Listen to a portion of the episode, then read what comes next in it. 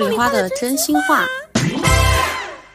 我是王主任，大家好，我是十一，我是秋秋。今天呢是想聊一个我们三个人都很喜欢看的一一档韩国综艺，然后它的名字叫《换乘恋爱》。先简单的介绍一下这个节目，这个节目是韩国 TVN 的一个综艺节目，在这个节目里面会去找五对已经分手的情侣，在同一个屋子朝夕相处，在这个屋子里面呢，你可以看到自己的前任和别人互动或者是暧昧的一些场景。这个节目现在已经播出了两季了，马上第三季应该会在今年的十二月。初开始播出，三个都因为非常的喜欢看这个节目，非常的上头，所以就决定在我们的这个播客节目里面来聊一聊我们为什么喜欢看这个节目，以及这个节目给我们带来了一些什么样的思考。起的演出嘉宾我们就不在这里做逐一的介绍了，但我们之后会去聊我们对于哪一些嘉宾有非常深刻的印象，以及为什么。先讲一讲为什么我们觉得这个节目很上头，就上头的点是什么。我觉得这个节目最有意思的地方，虽然同样是你让你的跟你的前任去上这个节目，但是每一对前任都会有不一样的态度。就比如说，有的人还是在对自己的前任朝思暮想，有的人可能就早就已经 move on，还有的人就是把它当做一个相亲节目来认识新的人。所以这样不同的人、不同的想法的人交集在一起，就会变得非常有趣，有不同的这种碰撞和摩擦，我觉得非常有意思。这几年其实这种人类观察型的节目越来越多了。就我可能一开始看这个节目是个王志文在家里面冬天的时候窝在沙发上，因为无所事事的时候点开了这样一档神奇的节目。在看节目的过程当中，其实一个人看会比两个人看无聊很多。两个人看真的就是。就是不断的在吐槽和想法的碰撞吧，就你会发现看别人做这些事情和看别人谈恋爱、看别人聊分手，会比你自己去分享这些事情更有趣。在看别人的过程当中，你可能也在联合自己的想象，探索人类可能性的一种途径。因为之前韩国出过那种认真的谈恋爱的节目嘛，那个心动的信号，包括后来腾讯不是也买了版权翻拍嘛？其实那段是一个更加正统的，大家都是抱着我去谈恋爱的目的去的。然后这个换成恋爱，它很特别的点，它是在于它请了分了手的情侣一起在去这个节目，然后节目组会要求大家先扮演互不认识，所以每个嘉宾他会他会对对，我们。站在观众的视角，其实不知道谁跟谁是前任，它会增加这个观影的一个乐趣吧。你会去推测，哎，他们俩是不是一对？他们俩是不是一对？我自己除了这个点之外，我会特别喜欢他们自己的设计。就比如说，他们每一季的一开始都会让大家去赌前任写给自己的一个介绍信。哦，我真的很喜欢那个环节。对，由你的前任去写一个关于我的前任是一个什么样子的人的一个介绍信，然后所有人都大哭。我真的很喜欢那个环节，我感觉，我感觉我可能。看完也是会哭的那种类型，是吗？你会哭吗？会呀，就是你看到别人写给你的会哭，还是你写不堪回首的往事？哦，不堪回首的往事当然会哭出来啊！哎，那我想问一个问题，问十一，就是如果你想象是你，你会收到一封这个前任的介绍信的话，你觉得他会写什么？会因为什么点而哭呢？你突然问这个问题，我就觉得需要仔细想一想。其实我之前看会觉得想哭的原因就在于说啊，这是过去很美好的这样的一些东西，在现在都变成了一坨不明觉厉的东西。但是过去的美好可能在一瞬间被回忆起来了过后，你会觉得说啊，之前其实也挺好的，为什么现在就变成了这样？过往的缅怀，嗯，有点这种感觉吧。特别是之前第一季的那个浩明，就是那个打工人。我应该没有说错他的名字。然后和普贤的这一对，他一直在强调说，我非常想要对这个人好，就是他在信中不断在强调说，你需要温柔的，或者说是需要用爱去包裹这个女孩的时候，我就会觉得，啊，感动，还是会被这种。甜言蜜语所感动吧。我其实非常喜欢这个环节，但是现在让我回忆，就是这两季哪一封信或者是什么样子的一个描述特别打动我，我一点都没有印象。因为你可能不是当事人，对，当事人可能会很感动。对我自己代入了一下，就假如我收到前任写给我的介绍信，哪一个吗？取决于哪一个啊？这我也觉得取决于哪一个。强烈赞同这个观点。取决于是谁写的，然后我就想起来，可能是有一点泪眼婆娑的这个 moment 是特定的那个人，因为其实有一次之一是在车上转述我的这个前任对我的一个评价，那个瞬间其实我是有一点眼眶含泪的，我没有想到他会给我。这么高的评价，没有从就是他的眼中去审视我自己，因为我会觉得我对他并没有那么好的情况下，然后还这么 appreciate 我，这件事情让我非常感动。是因为是善始善终吗？如果不是善始善终的，你可能就不会这么觉得吧？不是善始善终的前任写给也不会选择给你写信吧？然后写信都是骂你一个坏女人之类的，渣男。太可怕了，但是我觉得可能就是对于某一个过去的情感有比较好的，或者说是你在读信的时候才会觉得感动吧。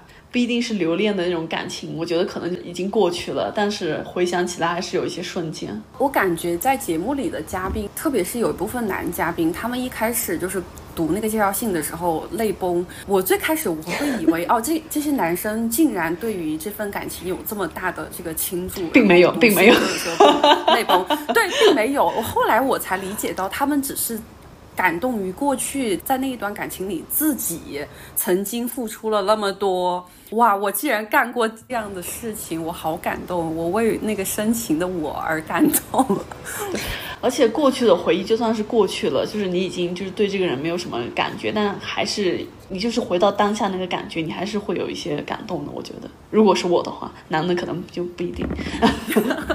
另外还有一个，他们不是每天晚上都会发那个心动短信吗？区别于像心动的信号这一档节目，换成恋爱的心动短信，它会有一个额外的通知。这个额外的通知就是告诉你你的 X 选择了你，或者是你的 X 没有选择你。我觉得节目组的设置也非常的有意思，就是为什么他们会加这一句话？因为里面那些嘉宾虽然有的人抱着我已经不在乎我的前任的想法，他会在采访的过程中不断的提及这种想法，但是每一次。告诉他们说，哎，你的前任没有选择你，他们都会脸上有一种失落，你们有看到吗？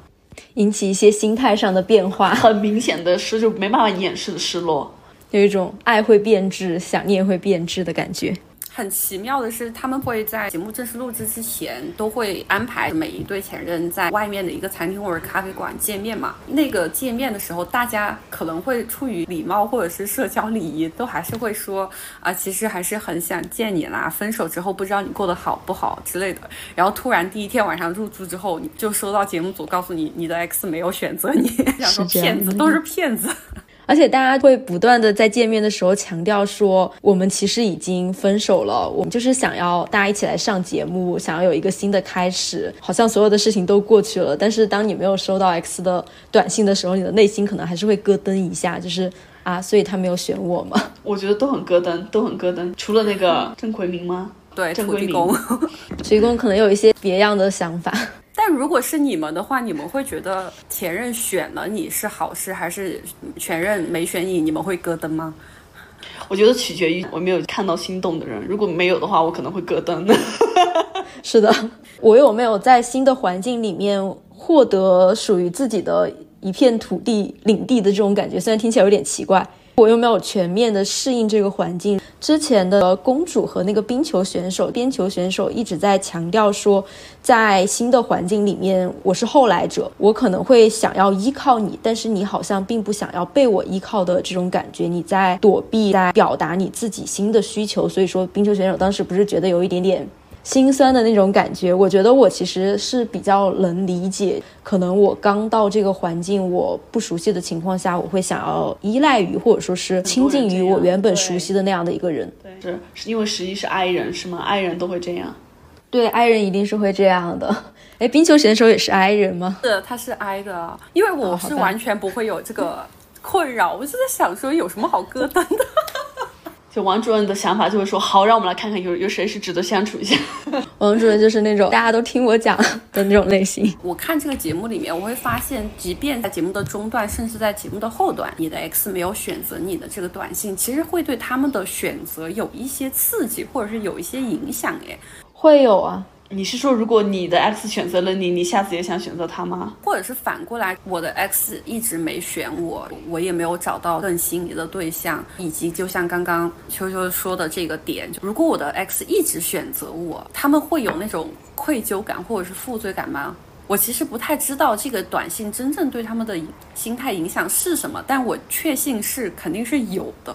但可能要分，就是我当下有没有被人选择吧。包括我对于看待前任的关系，就你不觉得第一季 Coco 其实不太在意这件事情，至少节目组没有给他那些很失落的表情的画面。他完全不失落，我觉得这一季好像没有人对于这条短信是没有想法的。有羊毛妹，她后面有几次就给她的 X 发信息，因为她没有人可发，给她 X 发信息都是表达一些关心，我感觉就是那种像朋友之间的关心，就说啊你还好吗之类的。他们俩可能算是在这一组里面，就是第二季里面比较佛系的一组了。就是当下这个男生和女生有没有被选择的，和是否在一段新的这样的一个相处关系中间，如果没有的话，可能你会对于你的前任是否有给你发短信这件事情有很大的情绪波动。但如果你本身已经跨越过了，还想要和前任和好，或者说想要依赖前任，那应该对于短信的态度，基本应该都是 Coco 那样的感觉了。而且我觉得很有意思的就是 Coco 在上一季属于就是比较成熟的那种，不论是年纪或者是他的阅历啊，或者各方面学识都比较成熟。但土地公和空姐也是年纪最大的那一组哦。羊毛妹和她男朋友反正里面是最小的，我觉得这个跟成熟有关系吗？就心理成熟度吧，对，还是他的三观，可能跟感情观念有关系。然后另外，我会自己会觉得，如果我持续的收到 X 选择了我的短信，我会觉得心理负担很大。你呢？他对我念念不忘，但我们已经分手。他没有在看别人，对对对，他来一个相亲节目，但是他没有在看别人，对。但是你不觉得空姐可能上节目最想要做的事情，一开始就是想要复合吗？所以这个事情，土地公明明知道空姐想要跟他复合，为什么还要还要就是邀请他？我觉得这题真的是很困扰我。他们俩二十岁。哎，二十还是二十一岁就在一起了？他们是二十一在一起，二十九来上的这个节目，然后他们交往了九年。所以土地公非常想上这个节目是吗？因为如果我是他的话，我可能就没办法。我觉得是土地公非常想上这个节目，因为他不是什么 MV 导演嘛，他可能想要想有一些知名度。啊，那空姐就等于说是他的牺牲品是吗？他没得选。他只有这么一个前任，他总不能把就是小学的或初中的 puppy love 叫出来。他他好像后面有一些交往，我觉得可能更多的是 dating 的对象，因为他们之前在分享对象年纪的时候，他有分享说他交往过比自己小很多的女生。我感觉是一个短时间的相处，或者说甚至他可能只是一个 dating 的状态，两个人是并没有确认关系的。嗯，但是这种对象可能对于他来讲，就是上节目是没有意义，或者说不会跟他产生过多的互动，没有办法体现他的个人价值和魅力的那种对象。对，如果说起这个个人价值，我觉得一个男生如果请他的 X 是空姐那样的女生的话，他会不会觉得很加分？这个我们可以之后聊，就是说，如果是你的话，以什么样子的标准去邀请你的前任？那你先先能够在前任的堆里面，能不能找出一些？可能有些人直接就 pass 掉了，拿得出手的。对。另外还有一个就是，我们其实看到他们在约会的，就节目组会要求他们去设置一个第一次跟新人约会的这个 first date，节目组会让大家拿出你和前任有着回忆的一个约会地点，然后让新的人去挑选。就比如说，可能是呃，我和我和我前任。第一次告白的这么一个地点，我和我前任第一次出游的这么一个地点，我和我前对对，就是有着非常特殊的这种回忆场所的地方，然后拿出来再跟新的人约会这件事情，其实我自己在看节目的时候，我会觉得。不知道是不是跟中国和韩国的这种约会文化有差异？我不知道你们印象里有没有这样子的一个地点，因为其实我自己在回忆的时候，我好像没有觉得 想不起来，我自己的约会里面就是没有 没有这么一个场所。是的，就是你很难回忆起第一次跟谁是在哪里做了一件什么样的事情，我就一点印象都没有。会不会是因为他们跟日本一样会有那种告白文化，就是一定要宣布一下说，那我们在一起，反正互相鞠个躬，但是我们好像就。也没有鞠躬吧。樱花妹和韩妹的记录感会更强一点，她们可能更在意这种仪式性的瞬间。我觉得只是会不会是我们三个，因为他们很多人都会庆祝什么一百天、什么三百天、什么四一千天。我想说，我你还记得之前我们有一个朋友问她的男朋友，就说我们第一次去喝某某品牌的奶茶的时候，你点的是哪一种口味的这个问题吗？我当时就是一百个大震惊的那种感觉，哈，我们都懵了。我觉得只是我们三，因为可能有的女生会记得第一次很心动，或者第一次干嘛干嘛这样，我根本不会记得这些东西，我连结婚纪念日都差点。那可能还是需要技术吧，这种类型的。那我觉得像约会地点的话，我可能会记得一个，就像比较深的，是因为那个地方好玩，我去了一个很特别的地方，不是因为说哦，这是我跟前任的第一次约会的场所。的，那谁记得？是的，是的。哎，但是你再去再次去过那个地方的话，你们曾经走过的路，你还是会记，突然就是想到当时的那个场景。我觉得会有那个 flashback，会有那种 flashback 的。会吧，会吧，对吧？对。我个人而言，我不会因为这个地方我跟前任去过，就好像变成了一个需要闭合起来的空间，不能再跟别人去了。因为其实 actually 在成都，我有这么一个空间，有一个酒吧，跟前任去过，然后我还跟我的同事去过，然后还跟我的好朋友去过。这个社交空间承载了我非常复合和多元的 社交需求。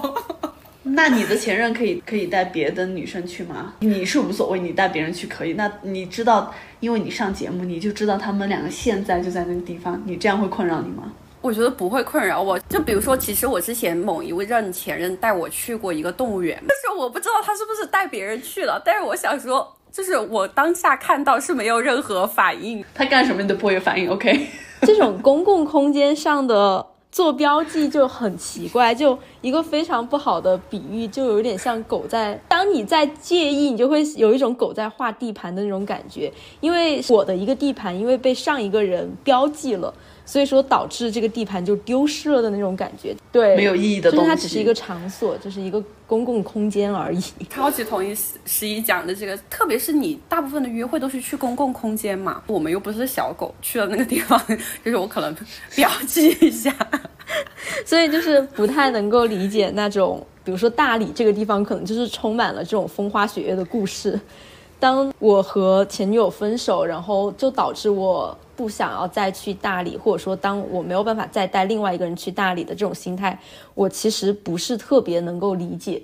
因为可能对于我来讲，一段旅行和一个约会，它可能更重要的是。整个的过程和地点没有什么太大的关系。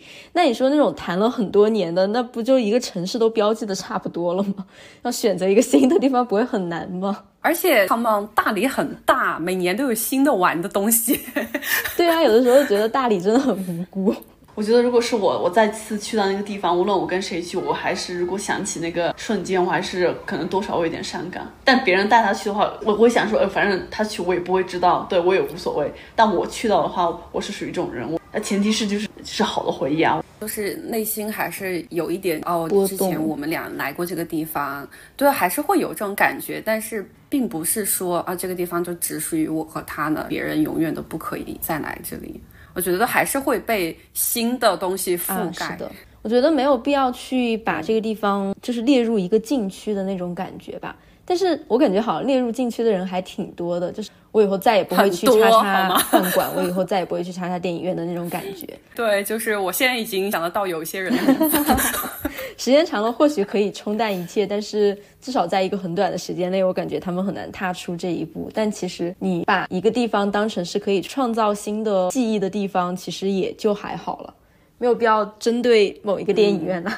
有的人就是会给很多没有意义的东西附加很多意义，但其实这好像也是一个好事的感觉，感觉生活就是通过很多有意义的事情组合在了一起，只不要太过了就行了。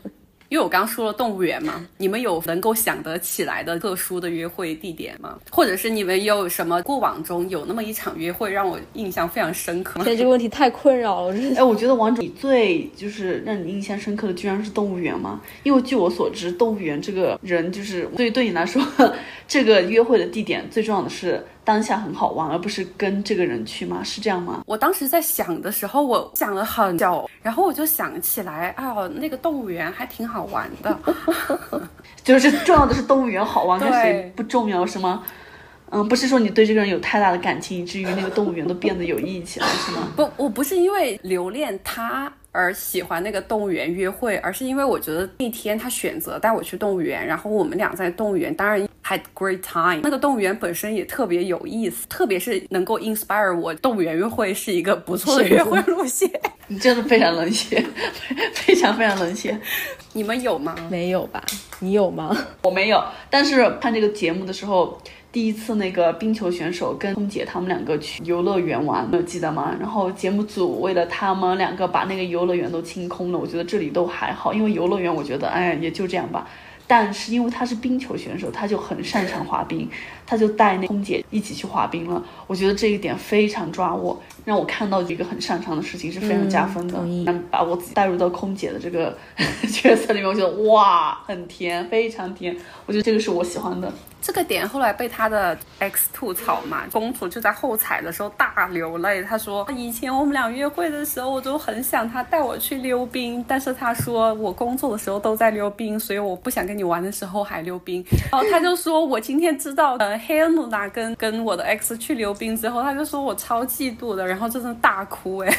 哎，我觉得别人想去溜冰，你陪他去溜一下也还好吧。引发出来另外一个问题，比如说你跟你的前任之前很想他陪你去做的一件事情，或者是你们做过，然后你很珍惜的一件事情，又 duplicate 到他的新的约会里面，你们也会就是大流泪吗？我觉得不会，特别溜冰这种东西，他就是擅长这个，他用这个作为一个招数，不是很正常吗？对吧？就是嗯但是那个公主的点是在于，她冰球弟没有带她去，但是带了别人去。那我可能就会觉得说，小孩子真的长大了，他现在终于懂得如何去展示自己的好，和女生开心的玩耍，就是懂得如何去约会。那我觉得就还蛮好的。说实话，我觉得那言这句话我没有很信他，因为他不是说他每次约会都喜欢去那种非常精致的漂亮餐厅，咖啡，馆。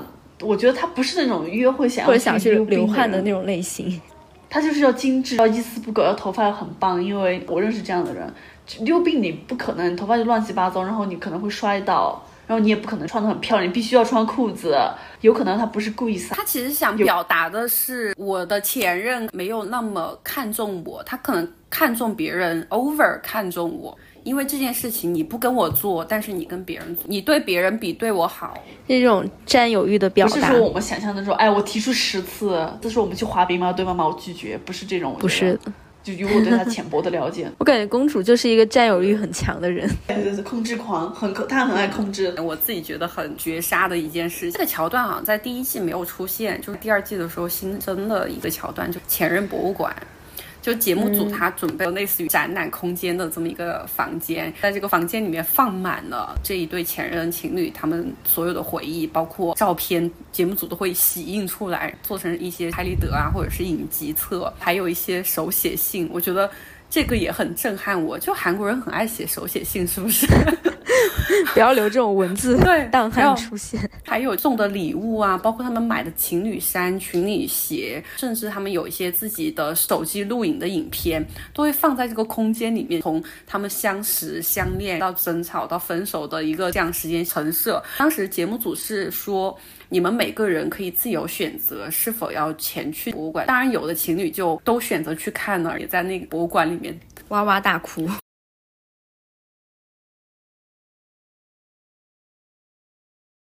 哭到崩溃吧，好像有哭到那种就感觉比鼻涕眼泪粘在一起的感觉。然后也有一些嘉宾那个性格很像我的土地公，他就根本没去，他就觉得这有什么好看的。我发现这个事件其实是一个很关键的转折点，特别是对于公主和冰球弟他们这一对，他们两个是去了这个博物馆之后，迅速的就好像感觉又回忆起了当年，就是找回了感觉。对对对，因为其实在这个事件之前，我觉得冰球弟是很喜欢羊毛妹的，他很 enjoy 跟羊毛妹的所有的约会，他甚至觉得这是一个很轻松的一种关系。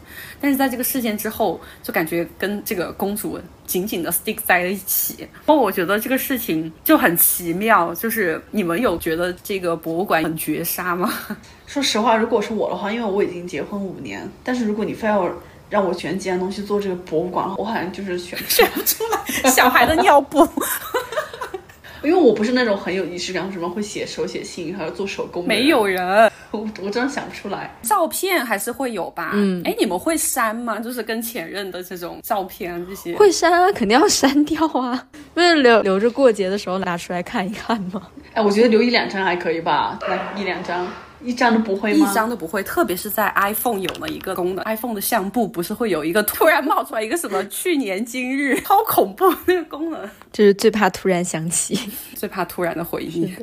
如果有这种类型的东西的话，可能对于一些特定的前任，可能看完了过后会产生在节目中间同样哇哇大哭的那样的一些感受吧。但是我觉得这种人比较少，在前任中间只有一个的样子，会觉得说。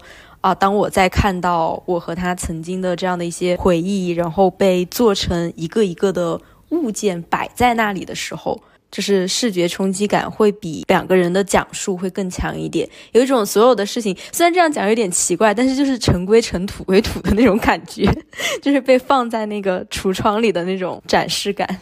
我觉得哇哇大哭是可以，但是至于看完这个就又重新在一起吗？我觉得刚刚十一提的这个点，确实我们之前没有想过这个视觉冲击感，就好像突然你们俩所有的好，所有的回忆，你当时为什么喜欢这个人，都被摆在你面前了，你不得不面对那个时候你的这个些情感，因为有时候我们会习惯于把一些东西放在可能记忆很深处，然后你都不去想，你也觉得没什么。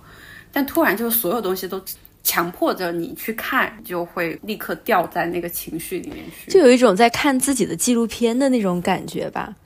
再加上节目组可能在本 本身叙事上面可能就有一些手法在里面，就会有一种在看自己过去的纪录片。我觉得看纪录片就是比听别人讲述，然后比和当事人对话，在视觉上面可能就会更觉得沉浸式的感受。刚刚我问的就是照片删不删嘛？那所有其他的那些前任相关的物品，你们会怎么处置啊？能用的当然还是要接着用呀，不然扔了多可惜呀。我觉得是没必要丢吧。我跟你一样哎，就是我是实用主义之上，就能用的我还是会接着用，但没用的就会丢掉。我觉得你丢了蛮多的吧，王主对，还有一个非常好笑的事情，曾经有一个前任就是一直送我娃娃，就我都不明白为什么他会觉得我喜欢娃娃。我觉得但凡了解我，是那种盲盒是吗？就是 Sony Angel 啊，竟然送的是这种类型的娃娃，那他真的是为什么会对你产生这样的幻觉？但凡了解我的人都知道我不会喜欢这个东西，而且他是持之以恒的送，就然后我就当时搬家嘛，然后我还要搬来运去，我就把它送给了我的同学，但是他没有告诉他这个这个娃娃的来历，那个同学非常的无辜，他到现在还留着那些娃娃，但那个同学可能还是很开心，就多了很多藏品。他很开心，他很开心。他说：“你确定你要送我吗？你确定吗？” 关键是我同学后面也常常搬家，我根本没有想到这个娃娃还存在在世界上。他发消息给我说：“哎，我又搬家了，然后你之前给我的那些娃娃还在我新家里面。”其实那一刻我是有一点冲击，或者是说是我的愧疚感，愧疚感大过于冲击。我就觉得。我当时因为我自己不想处理这个东西，对方却好好的帮我保存，就是可能他更珍视的是我和他之间的友谊，但是我没有告诉他这个背后的故事，我非常的内疚。那这个物品本身的价值其实已经得到了升华，对，变质了。是的，是是，其实物品本身是没有任何意义，意义都是人赋予给他的。没错，包括你跟前任，我们之前说的博物馆里面的东西，对吧？就是你赋予给他那段回忆，然后你给他那些那些意义。这个意义也许可以转换，就像王成功的转换做的这个转换，就是把换算成有意义。我觉得我下次要跟我的这个同学坦白。没事，我觉得他坦白的人会非常的不重要，开心于收获到了这么多好的东西，对于他来讲可能是藏品的东西，真的很多，而且好像还有不同的动物头在上面。那个东西好像还蛮贵的，是而且有些应该都已经绝版了吧？就是如果是早几年的这种版本的话。王主任说不是很重要，没有在意。很大的收藏价值。所以这个节目里面，你们有特别讨厌的嘉宾吗？讨厌应该说不上，因为那个土地公是被人骂的非常的惨，但是我们三个都很共情他，非常就是理解，只能说理解。我觉得我有，甚至有点同情他。在前期其实是有一点同情他的，就是没有听到他们后来更多的故事之前。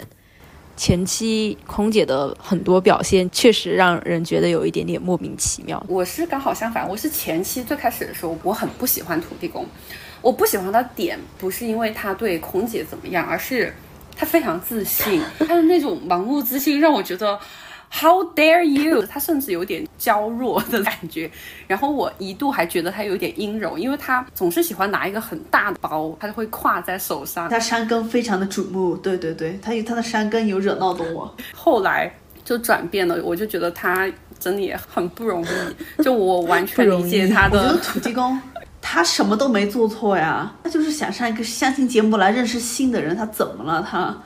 而且那个女生就空姐，无论她好不好，她已经是前任了呀。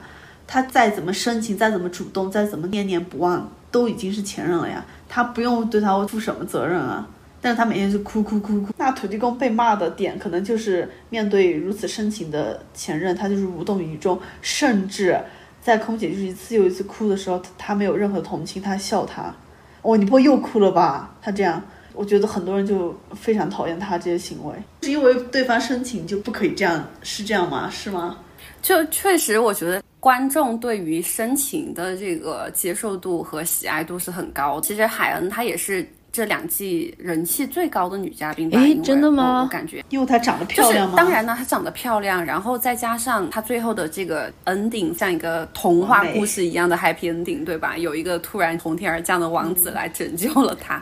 但我觉得，就是包括她前面对土地公这些所作所为，可能会有很多女观众会带入，就是说我也是很对我对你如此深情，对我对你这么好，这么深情，我对你这么念念不忘，然后你为什么？对，这么冷漠，大家可能或多或少会在自己的那个关系里面找到这种 moment。我觉得女生真的不要这么深情，就对一个人，大家可以深情，但是对不同的人可以这样，就分散一点。对，因为我觉得男生的那种深情都是人设，都是自己想出来的，并不是真的深情。这是一种无论女生是否接受，只要我认为我做得好，我就会坚持，或者说我就会表达我自己的。深情，他可能其实本质是一种耍流氓的深情的感觉，对别人是一种负担，就你还要别人认可你，我这么深情了，你为什么就是无动于衷？但其实反过来，别人是觉得你很负担很大。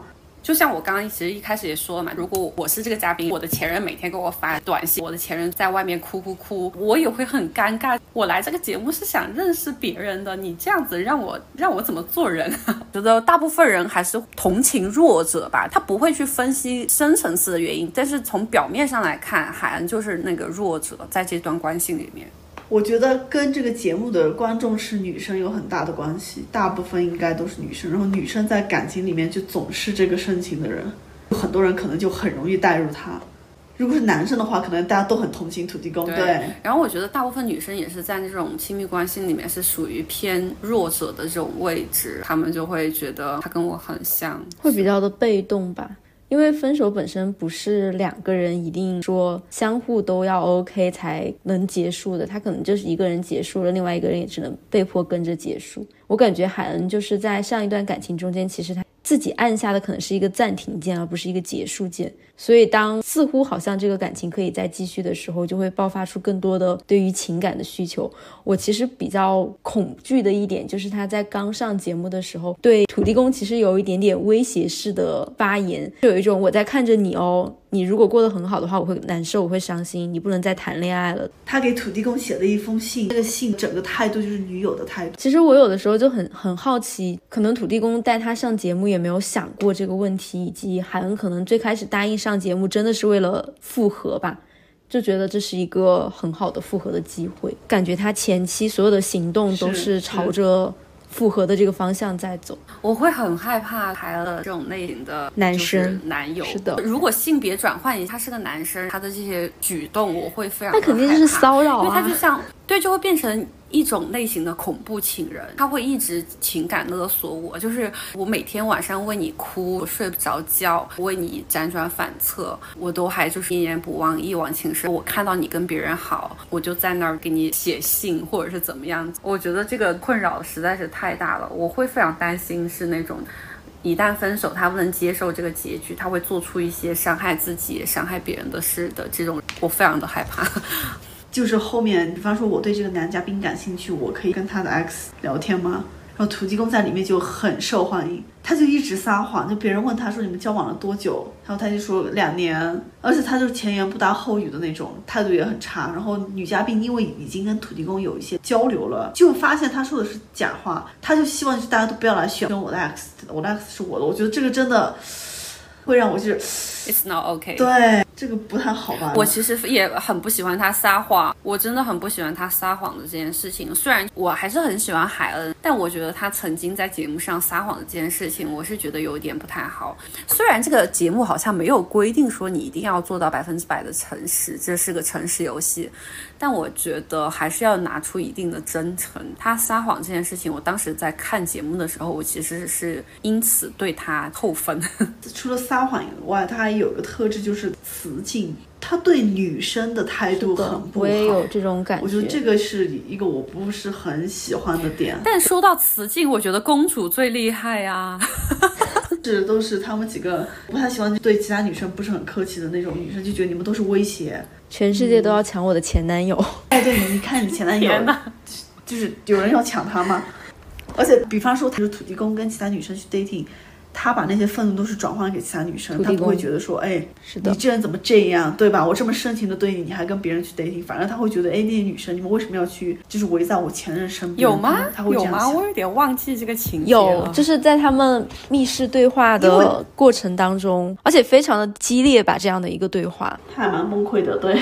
而且其实有的时候我会觉得说，当你的对象可能正在和一个女生认识的过程当中，这个女生认识你的对象可能不是我想要获得一些进一步的交往，或者说是男女关系的发展，她可能单纯的对于人有所想法。所以我觉得海恩在回答问题的过程当中，他完全把所有的选他前男友的。女生都当成了假想敌，但是这些女生可能只是有一个初步的好感，想要进一步了解这个人，而不是说我想要和这个人发展成为一定的关系。但是他就直接当成了敌人在看待，他表现的就是他 明天就要结婚了，对对对对对，明天就要结婚了，他就是这样，他就整个崩溃啊，就不断，因为土地公还蛮多人选他的，然后来一个人他就崩溃，就是在第二个人选的时候，他整个人就是大崩溃啊。就有一种明天他们就要去登记的感觉，就是今天如果我不撒谎，今天如果我不把他们赶走，我要拆散他们。对，哎，但我觉得也是，他真的很喜欢土地公包。一方面我又很理解海恩，我很心疼他这么崩溃，然后我觉得他没必要就是对土地公如此执着和深情，但是我又觉得他这种。行为确实不怎么好。如果是我的话，我的前任有很多人喜欢他，我会很高兴，我会甚至会沾沾自喜，你知道吗？我想说，天呐，我眼光太好的。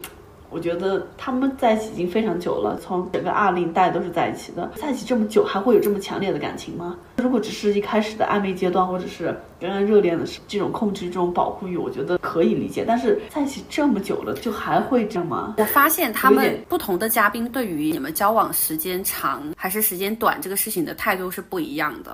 比如说海恩，他为什么想撒谎？不告诉别人他们交往了九年，而只交往了两年。我反过来想说，假如说你没有撒谎，你告诉别人我们交往了九年，有可能对方会觉得，哦哇，那你们感情基础很深。我不太容易能够介入，有的人可能会这么想，因为我自己没有非常长时间的这种交往经验，我其实不知道长时间的交往下，你们是更依赖彼此，还是说对于对方已经无感了。他可能也不是依赖，或者说是无感，就是会趋于一个平静。但是海恩很明显就是像一个小孩，他在吃棒棒糖，他可能还在津津有味的吃这个棒棒糖，还没有吃完，然后突然就有一个坏人，个棒棒糖给他扔掉了。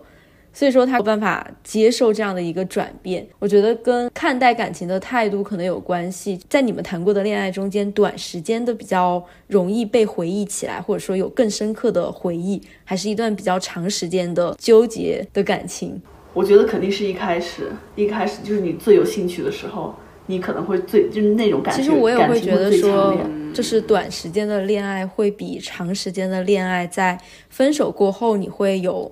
更强的回响，因为你没有经历过那个就是很难看的东西，因为你时间长，你免不了。如果你经历过婚姻以后，你就会看到一些非常糟糕的东西。我觉得还是要看你跟这个人经历了一个什么样子的关系，就无论时间长短。因为我经历过，就是时间很短，但是。波折起伏太多的这种，就两个月然后起伏了也就是一生。如果我是要去了解一个人的话，我不会管他就是前一段是交往几年，我不会就是很在意这一题。其实我什么时候开始觉得羊毛妹还不错的，就除了前面我可能比较喜欢她的性格以外，就是在她知道星球帝和公主交往四年的时间的时候，嗯，四年挺好的。对于这个时间，可能每个人有自己的判断，但是我觉得她听。到时间的这个判断，我觉得羊毛妹她就很会从很正向的一个方向去思考这一个人上一段的关系，他还蛮成熟的。如果说我去了解一个人的话，比起他上一段感情交往，我可能会想知道他交往过几个几年，这真的不是很重要吧？但你跟我说这个人交往过三十个女友的话，我觉得，咦，会不会就有病？哎，交往过六个月或者九个月或者是十年有什么关系呢？对我来说不是十年的话，我感觉可能还是会介意一下。有一种人生可能都过了差不多多少分之一的感觉了。你看我跟海里也就是这么搅了十年，但我觉得这十年不代表什么。这十年确实不代表什么，但是如果是一个深情人设的人，如果他交往了十年的话，我就会觉得他认为自己不是深情人设。Hello，时间总是会被水冲走的，时间是流逝的。这两季下来，我我最喜欢 Coco，我真的太喜欢 Coco 了。是的，她好酷啊！第一季的这个女嘉宾，但是她就没有什么节目效果。她没有什么节目效果，但是作为女性观众一员来说，我我对她印象是最深刻的。而且她对女性不会有这么大的敌意，我觉得。她的前任明在。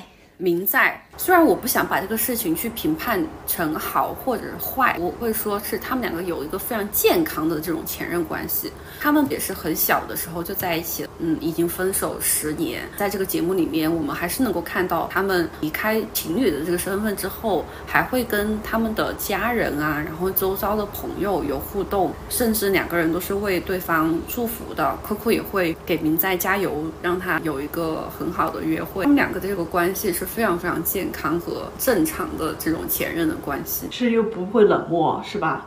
之前我们跟十一也讨论过，就是高于了爱情的亲密，但是。我觉得很多人其实很难做到这一点吧。健康的关心，但不冷漠，我觉得这个是可以的。曾经有机会做情侣，分开之后可以维系这种关系到其他的地方，无论朋友、亲人或者是问候的这种关系里面去，我觉得都是挺好的一个延续。然后他们两个也没有上演什么很 drama 的情节，比如说有人选了 Coco，或者有人选了明在，另一个人就会受到刺激。我的前任被选择了，是。不是我没有留意到他什么闪光点的部分，我现在要把它抢回来，捡回来，换一个动词，对，捡回来。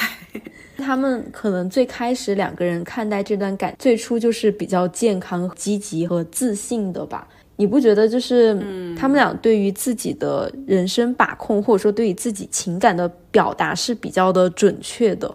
就不会出现那种是的，在分手过后还能延续健康的关系，因为有很多人可能在原本的恋爱关系中间就处于一种不太健康，或者说甚至有一点点糟糕的这种关系中间，所以说分手可能也是以一种比较糟糕的形式去解决了它。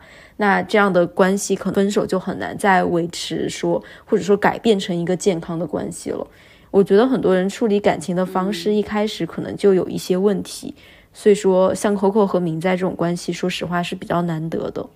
然后第一季我还有一个印象很深的嘉宾叫李周辉，他是在那个游戏公司上班的高原红。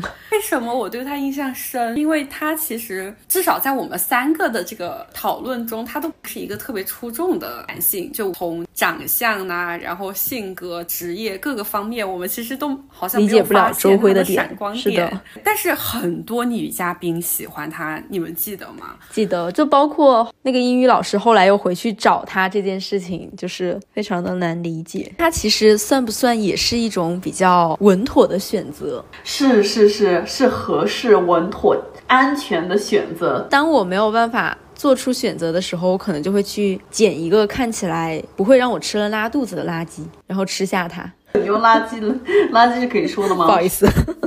所以一二季的男嘉宾，非要让你们选一个的话，你会选谁？在吧。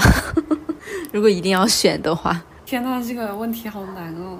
就是你非要捡一个垃圾的话，你要你要选哪个？虽然也不是说他们不好，就是不是我能够接受那种关系吧。我应该跟十一选的是一样的，我也选冰仔。我会选那个冰球弟，因为他身材很好。西豆，这算是什么生理性心动吗？我不会太在意内在内涵了，主要就是长相和身材。明在他不是像西豆一样，就是那种大肌肉啊，但我印象中明在好像也是个子很高挑。对啊，是要长得高，比比较匀称。因为第二季就是像冰球第一，他的情感是比较脆弱的，我现在不太能够接受这种情感比较脆弱的类型。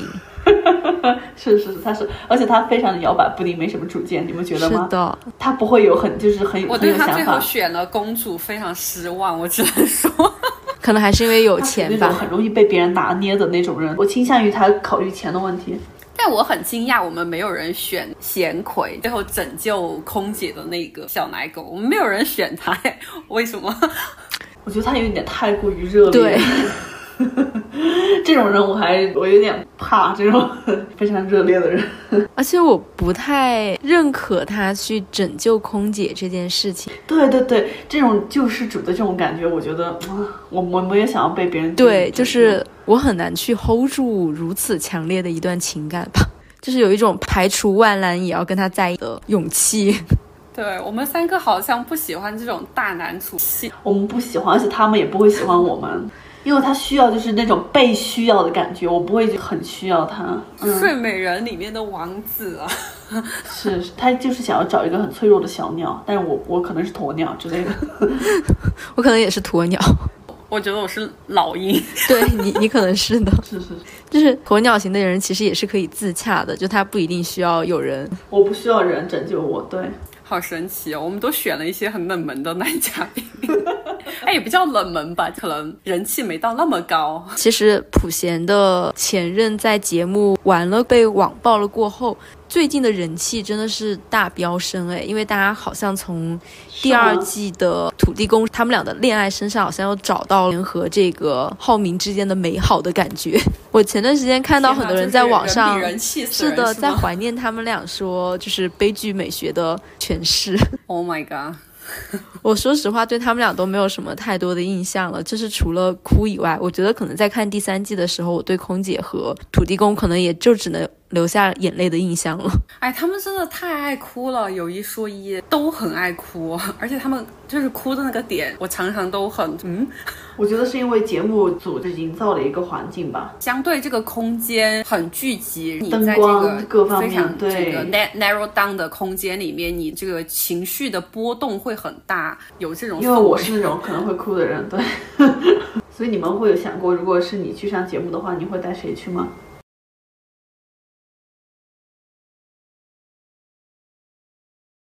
我没有 candidates，我感觉我不会是上这种节目。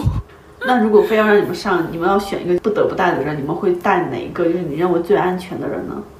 假设他们都单身的情况下吗？我觉得你们俩知道我的答案。对我也是，我知道，就是非常安全的牌。安全牌，对，因为我觉得他不会做出任何疯狂或者是让我大吃一惊或者惊掉下巴。但我觉得如果你想火的话，我建议你是带钱老师去，因为你会火的比较激烈，像土地公一样。而且我感觉他不仅会给自己加戏，他也会给你加很多戏的。我感觉我没有办法出现在这种我无法控制自己情绪的地方，哎。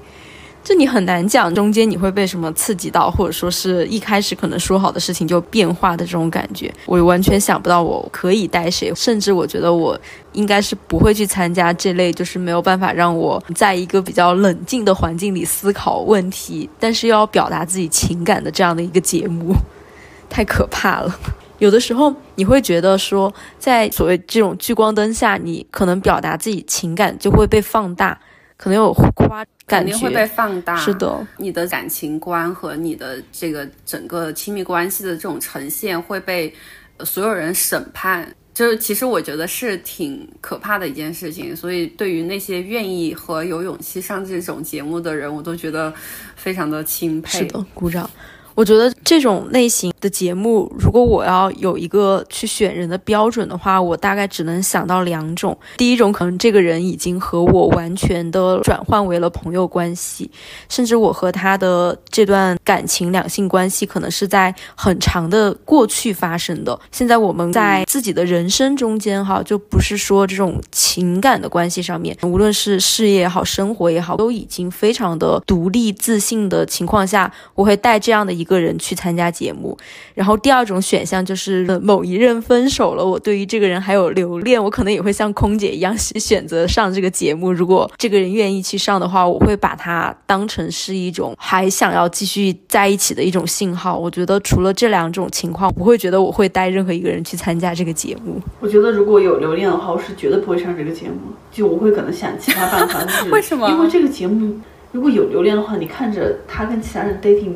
不会就是很难受吗？大家都会免不了的要去你看看我看看。是的，我觉得这不是一个很好的机会。对，如果他又找到了新的对象，可能原本我们俩都是有所留恋，他会崩溃耶。对，这就是一个相亲节目，而且它的本身的本质就是去相亲。换乘。这样你看着，我觉得这很难受哎，这个，我觉得我不会选这种。就是你要眼睁睁的看他们暧昧，眼睁睁的看他们在你们面前眉目传情，我觉得是还很有道理，是的，真的很残忍。所以可能真的只有第一种情况吧。其实大家也非常能够理解海恩哭成那个样子吧？我觉得是还蛮残忍。我可能不会像他那么严重，但是心里面难过。我觉得如果这种情况下，肯定是会很难受的。也没有办法，就是做出一些比较理智的选择和判断。在看这个节目的过程中，我记得我跟十一有。讲过，如果我要去上的话，我一定会选那一位。就像我刚刚说的嘛，我们两个之间肯定是这种互相 support 的关系，也可以看到他能不能有一些新的成长，有一些约会的技巧去运用到别的就是女性身上。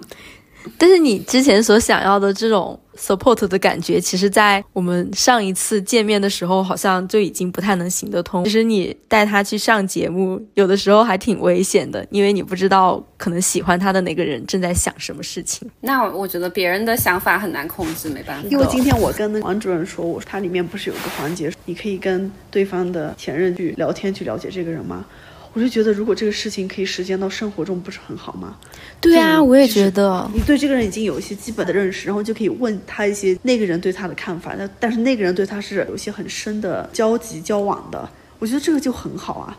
但前提是那个人是个正常人啊，就就是说实话，我如果有这种类型的分享的话，其实特别是在思考是否要跟这个人进一步交往的时候，其实是可以提供一个很好的判断的。因为你可能在荷尔蒙上头的时候，你能够理性的判断是比较的少。虽然说恋爱本身是一件感性的事情，但是理性的判断也没有什么太大的问题，会是一个比较加分的点。强烈在生活中间推广。是，就我本人是完全不介意，就是跟我感兴趣的这一位的前任，我还甚至会很期待，就是有一种姐妹对话的感觉了。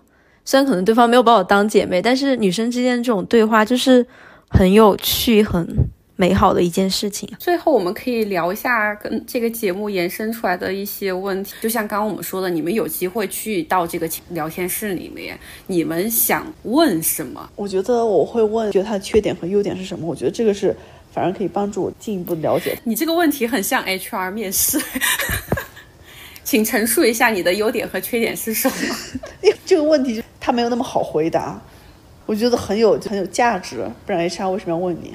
我觉得我的问题应该是跟你差不多的，但我的问法可能不太一样。我会想要去问说，你们两个曾经最严重的争吵是因为什么原因？哦，对对对，这题我会想要去知道。